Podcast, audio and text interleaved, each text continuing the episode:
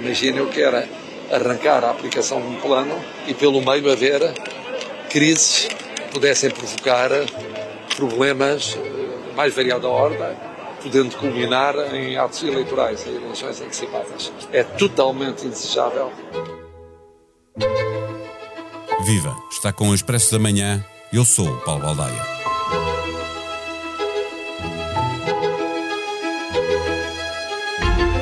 A estabilidade que o país precisa para viabilizar orçamentos do governo socialista e assim evitar uma crise política que pudesse terminar em eleições legislativas antecipadas não parece posta em causa pelos resultados das autárquicas, em que a esquerda recuou cerca de 300 mil votos e a direita avançou apenas 50 mil. O futuro imediato está, pois, como estava antes do 26 de setembro. O presidente de uma república, que se celebra a si própria nesta terça-feira, está, deste ponto de vista, descansado, mas não deixará de aproveitar a data para repetir a importância de terminar esta legislatura e ver os dois orçamentos do Estado que faltam aprovados à esquerda.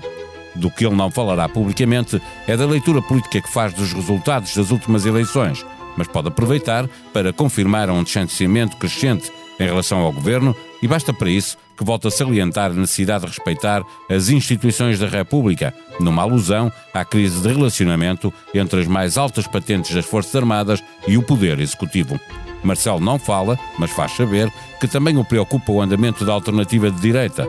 O facto de Rui Rio ter ganho um novo fôlego não sossega ao presidente, que gostaria de ver o seu partido de origem ser liderado por outro militante nas eleições de 2023. Sobre tudo isto, falamos com Ângela Silva, a jornalista do Expresso que acompanha a atividade política do Presidente da República.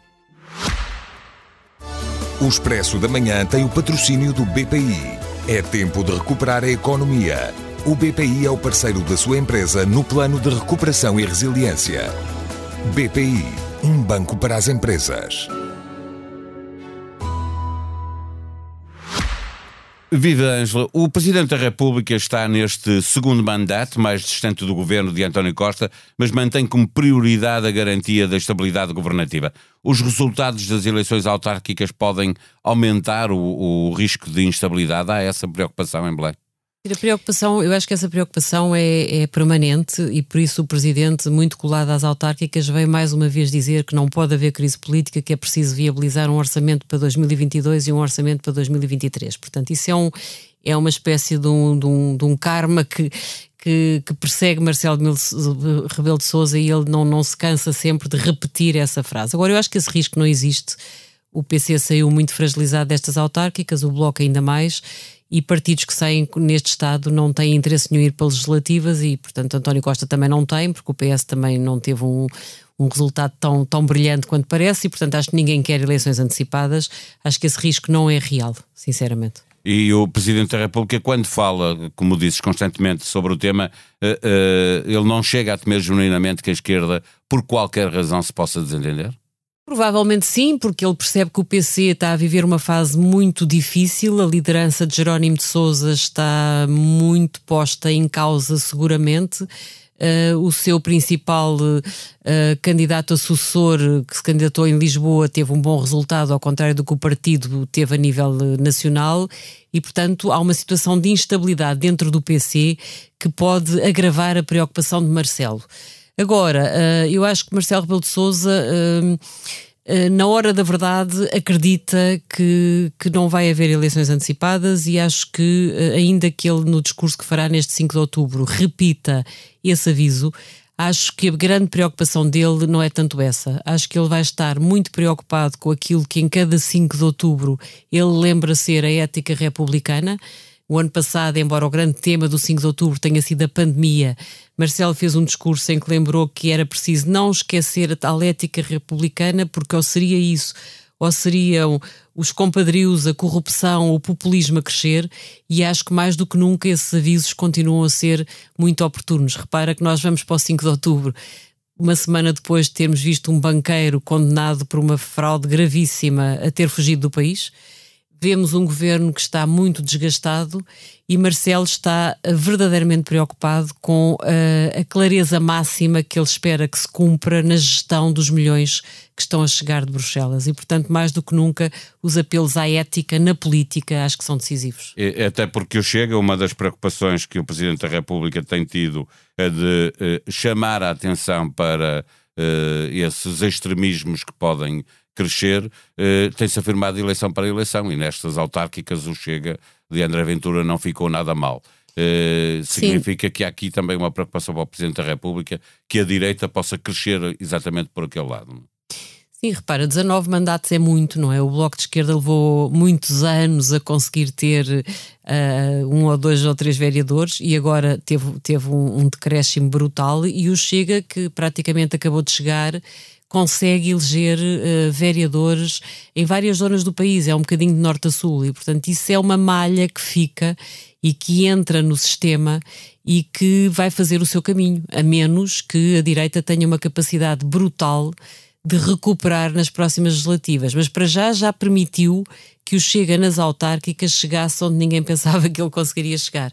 E claro que isso é uma preocupação para Marcelo, mas eu acho que isso tem que ser sobretudo uma preocupação para Rui Rio. Eh, já voltamos ao 5 de outubro, eh, a este discurso ainda pela direita. O Presidente estava confiante, de certa maneira, uhum. que o resultado destas eleições facilitasse uma clarificação no maior partido da oposição, do, uhum. no, no PSD.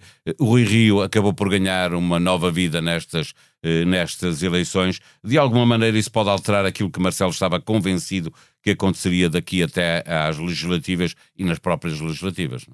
Eu penso que sim. Marcelo Rebelo Sousa disse-nos no início deste segundo mandato que achava que neste mandato havia vários mandatos. Ele chegou a dizer que havia três. Um até às autárquicas, um entre as autárquicas e as legislativas e o outro de 2023 até ao final do mandato.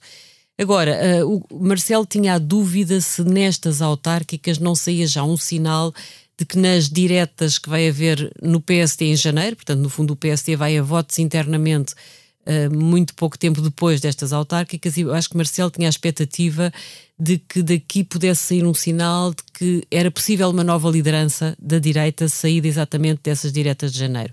Agora, eu acho que ele tem dúvidas, porque repara, a vitória de Carlos Moedas em Lisboa, que é a grande surpresa destas autárquicas e que abona claramente a favor do PSD e também do CDS, que se soube colar a ela, não é? Um, isso suscita aqui muitas dúvidas. Rui Rio rentabiliza, é o primeiro a rentabilizar, é o líder do partido, essa vitória. Depois, uh, o, o, facto de Carlos Moedas ser um, um, um, nome de uma nova juventude, no, de uma nova geração no partido, que nós olhamos para ele e imaginamos que ele vai ter muito futuro, e aliás, o presidente lançou uma frase através do público no dia a seguir às eleições, em que disse que Carlos Moedas tinha uh, lançado um capital próprio, tinha ganho um capital próprio. Foi Marcelo que o disse, digo eu, porque o Marcelo diz que só há uma fonte em Belém. Portanto, quando se cita Belém, nós achamos logo é, que foi ele, o Presidente da República que falou.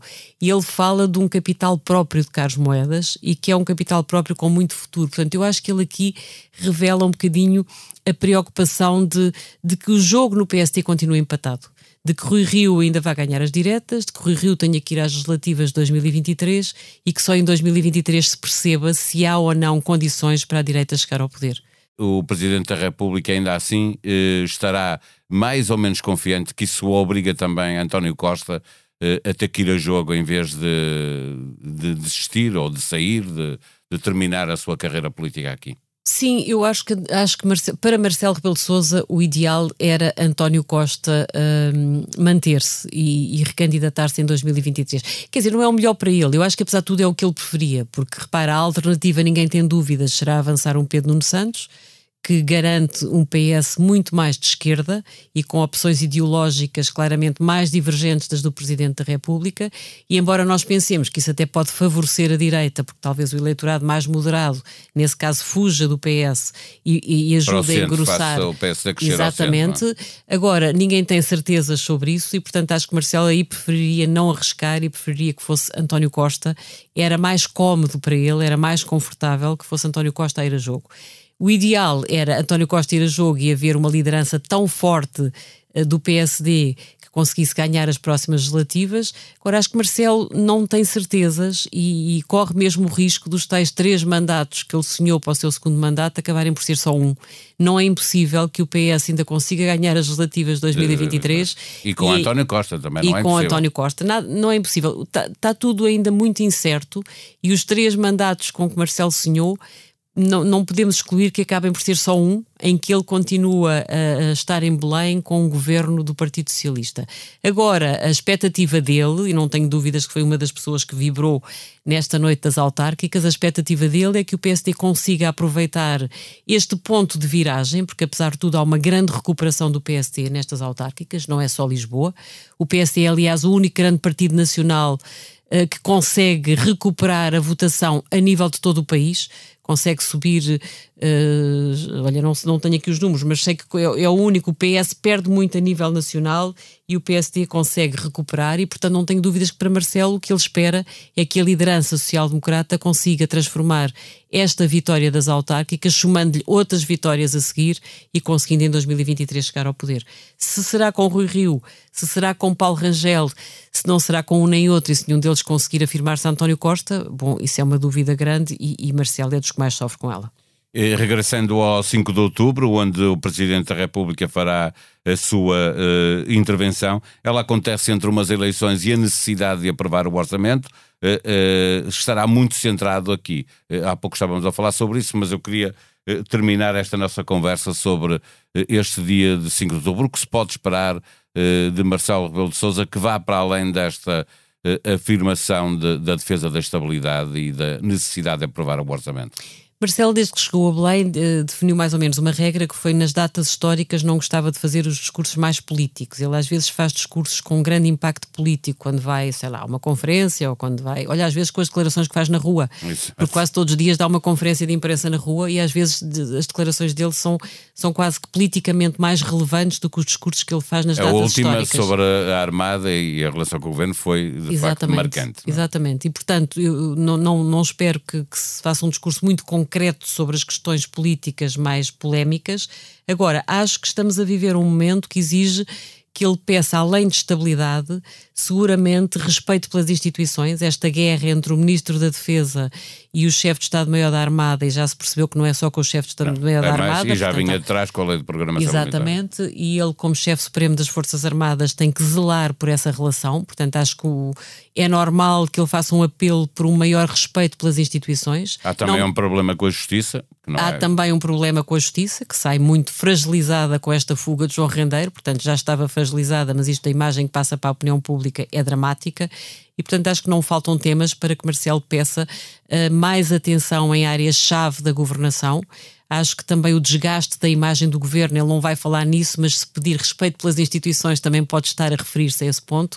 Portanto, acho que pode ser um 5 de outubro que exige um discurso mais encorpado do que é habitual da parte de Marcelo. E temos tido um Marcelo uh, mais afastado, de facto, do governo e com o governo já, uh, o governo e o PS a queixar-se eh, desta, deste distanciamento que se começa a notar no Presidente da República. Sim, eu acho que António Costa tem um certo temor de, de, que Marcelo possa ir descolando cada vez mais. Aliás, é engraçado, Paulo, porque nas últimas duas entrevistas de António Costa ao Expresso, uma no verão passado, outra neste verão, das duas vezes ele diz que é importante que Marcelo Rebelo Sousa seja igual no segundo mandato ao que foi no primeiro. Portanto, há, há um receio latente de que Marcelo guine Uh, e há um aviso. E está a guinar, já se E está a guinar, e há um aviso do Primeiro-Ministro ao Presidente da República para que espera que ele não faça isso. Agora, Marcelo está claramente a dar sinais de que quer aproveitar as brechas que a direita lhe ofereça para ajudar a desgastar o governo. E por isso, até a forma, repara como ele geriu esta, esta situação com as Forças Armadas e com o Ministro da Defesa. Ele foi duríssimo na declaração que fez em público, desautorizando um ministro, e depois acaba por, por António Costa ter que levar o ministro a Belém quase que num, num ato de, de pedir desculpas e de serenar, de apagar um fogo. Portanto, acho que Marcelo, sempre que a direita lhe der uma brecha, ele não é ele um presidente de derrubar o muro, mas sempre que a direita abrir uma brecha, ele vai aproveitá-la e, portanto, como a direita está um pouco mais encorpada, Marcelo vai claramente ganhar com isso em termos de, de afastamento do governo, sempre que isso seja possível. Morreu Bernard Tapie, o presidente que levou Marseille ao título europeu em 1993. Era um homem de mil faces que, ao longo da sua vida, dirigiu empresas e meios de comunicação e presidiu ao Marselha até 1994, altura em que foi impedido de desempenhar funções diretivas por irregularidades económicas e desportivas. Para ler em tribunaexpresso.pt. Na secção de economia, existem hoje mais de dois trabalhadores por cada reformado mas caminhamos para uma situação em que o número de reformados será maior que a população ativa. Num cenário em que o atual modelo de financiamento das pensões de reforma continua a ser financiado pelos descontos dos trabalhadores e contribuições das empresas, é a própria sustentabilidade da segurança social que está em causa. Agora, à segunda-feira, também não pode perder o podcast A Noite da Má Língua, com Rui Zinc, Rita Blanco, Manuel Serrão e Júlia Pinheiro. Este episódio teve os cuidados técnicos de João Luís Amorim. Voltamos amanhã. Tenham um bom dia. Até lá.